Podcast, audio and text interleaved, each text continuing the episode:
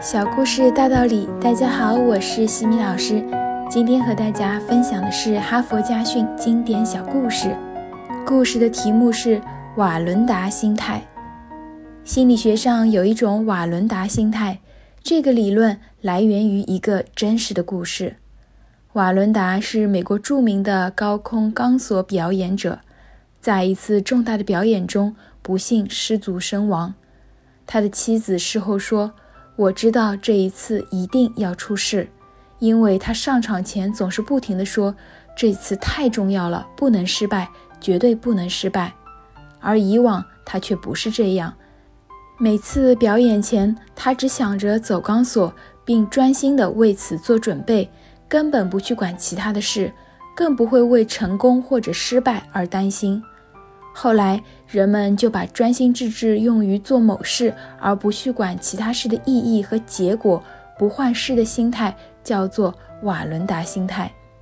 美国斯坦福大学的一项研究也表明，人的大脑里某一图像会像实际情况那样刺激人的神经系统。比如，当一个高尔夫球手击球前一再告诉自己不要把球打进水里时，他的大脑里往往就会出现球掉进水里的情景，这一情景会指挥他的行动，到结果的事情不是像他想希望的那样发展，而是向他害怕的方向发展。这时候球大多都会掉进水里。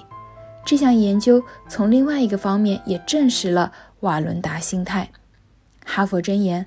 当你已经开始做一件事情的时候，就不要再去考虑与这件事情无关的问题，不要让功利心和由此引出的担忧干扰你的行动。